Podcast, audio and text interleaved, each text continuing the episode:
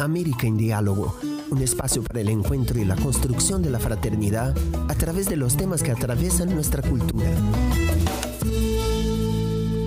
Queridos amigos, estamos nuevamente con una nueva edición de nuestro podcast América en Diálogo. Esta vez vamos a conversar sobre el legado del educador Paulo Freire, cuyo centenario está siendo celebrado este año.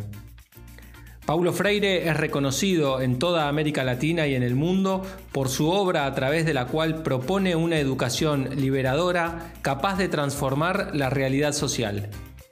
En esta edición vamos a abordar el pensamiento de Paulo Freire según la perspectiva del diálogo.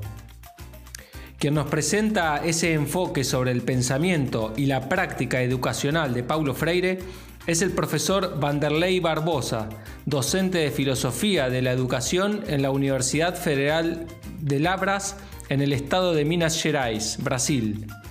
El profesor Vanderlei Barbosa es teólogo y filósofo, con un doctorado en educación, área de filosofía, historia y educación por la Universidad Estadual de Campinas, Unicamp, Brasil.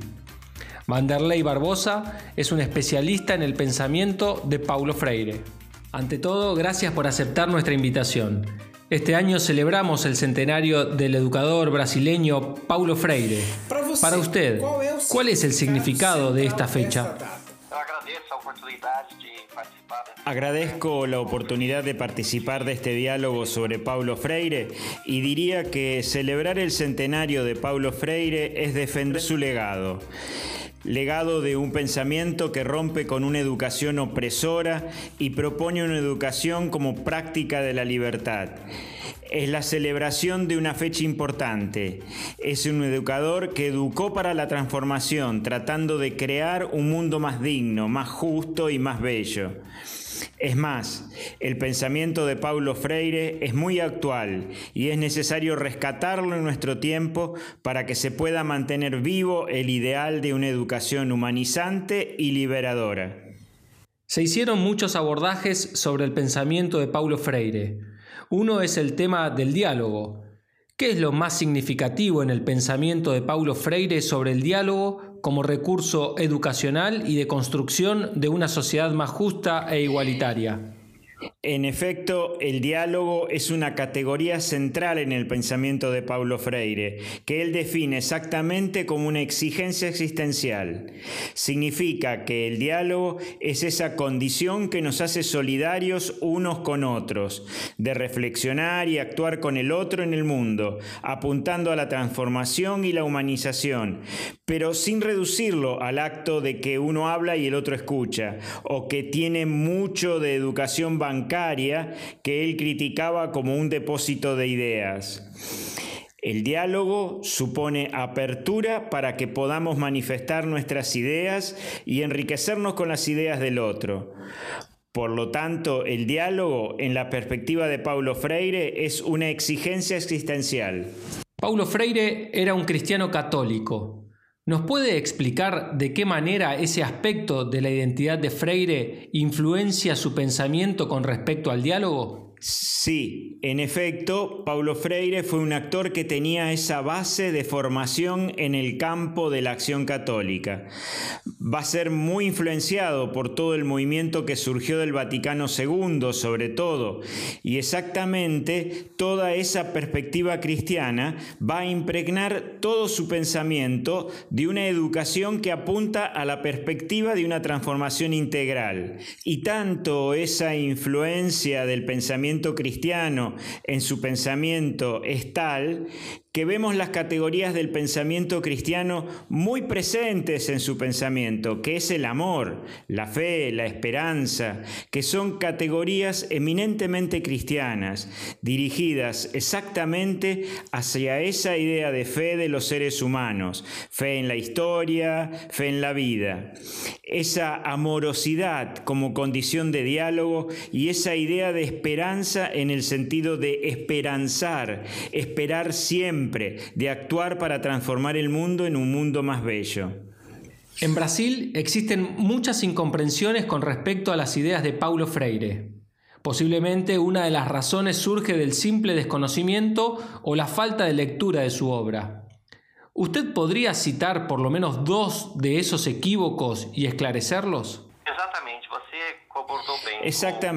usted tiene razón. El primer equívoco que veo es el desconocimiento. Las personas no leen a Paulo Freire. Lamentablemente es más conocido en otros países de América Latina, en Europa, en los Estados Unidos, que aquí en Brasil. Ese desconocimiento es una equivocación y de ese desconocimiento surge esa visión de preconcepto, es decir, alguien que no leyó, que no conoce profundamente al autor y sus ideas y emite un juicio de valor de forma apresurada. Son dos equivocaciones primordiales. Yo veo que es un autor que provocó muchos debates, pero para que podamos hablar con mayor seriedad, con honestidad intelectual, es necesario conocer al autor tanto para apropiarnos de sus ideas como para criticarlas con propiedad. ¿Qué obras de Paulo Freire o sobre él recomendaría para quien quiere comenzar a conocer y comprender mejor el pensamiento de este educador brasileño? Paulo Freire fue un autor muy productivo, con una obra muy vasta, que merece ser conocida y leída.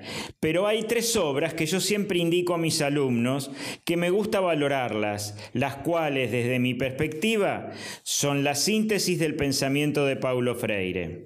La primera es la educación como práctica de la libertad. La segunda, pedagogía del oprimido, que es el gran clásico que la mayoría conoce. Y el tercero y último, es el libro Pedagogía de la Autonomía, que fue el último libro que escribió. El primero, escrito en Chile, es un reconocimiento de las experiencias vividas en el nordeste brasileño.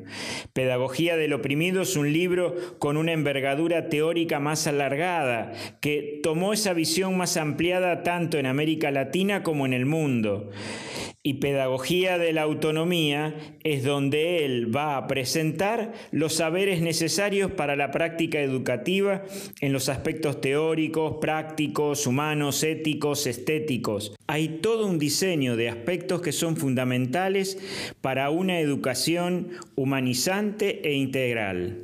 Para concluir, volvamos al pensamiento de Paulo Freire y el diálogo. El contexto en el que parte significativa de la obra de Freire fue producida estuvo marcado por la dictadura en Brasil y en otros países de América Latina. Por eso su pensamiento respondía a ese contexto.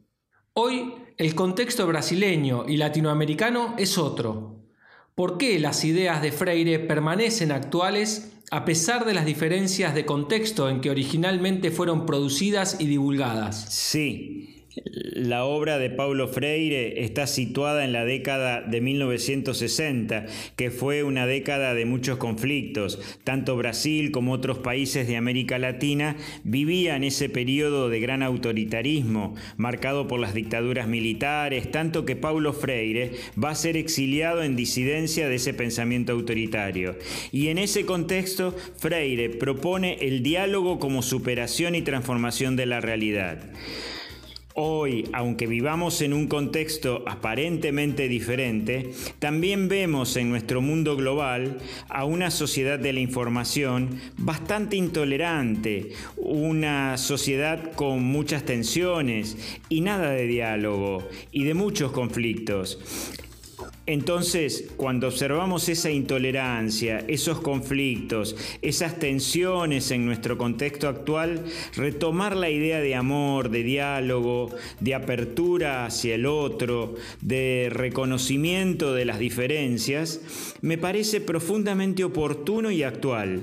Ese es el sentido que yo veo en este centenario, recuperar ese legado de Paulo Freire y sobre todo hacer del diálogo una gran herramienta para que consigamos entendernos como seres humanos y proponer un mundo más hermoso, más humano, más justo y más amoroso.